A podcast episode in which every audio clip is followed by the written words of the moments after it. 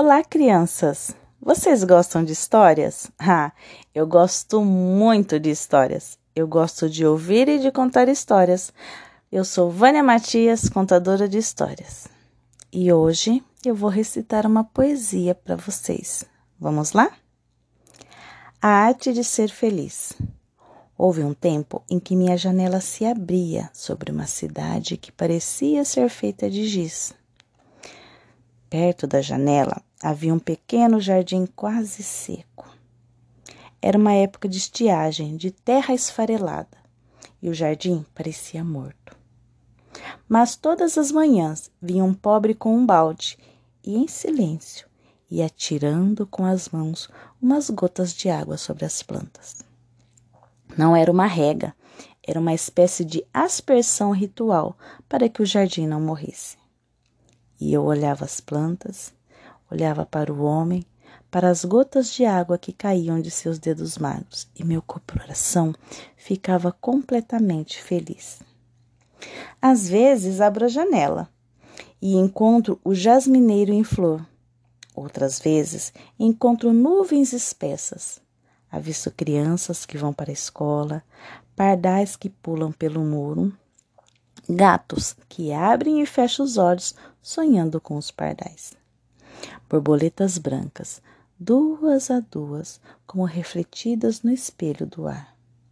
Marimbondos que sempre me parecem personagens de Lope de Vega. Às vezes, um galo canta. Às vezes, um pavião passa. Tudo está certo no seu lugar, cumprindo seu destino e eu me sinto completamente feliz. Mas quando falo dessas pequenas felicidades certas que estão diante de cada janela, uns dizem que essas coisas não existem, outros que só existem diante das minhas janelas. Ah, e outros, finalmente, que é preciso aprender a olhar para poder vê-las assim. Cecília Meirelles. E aí, gostaram da poesia? Linda, né? Vamos ser felizes com as pequenas coisas. E aproveite, aproveite o dia hoje, abra a janela do seu coração e observe as coisas no dia a dia.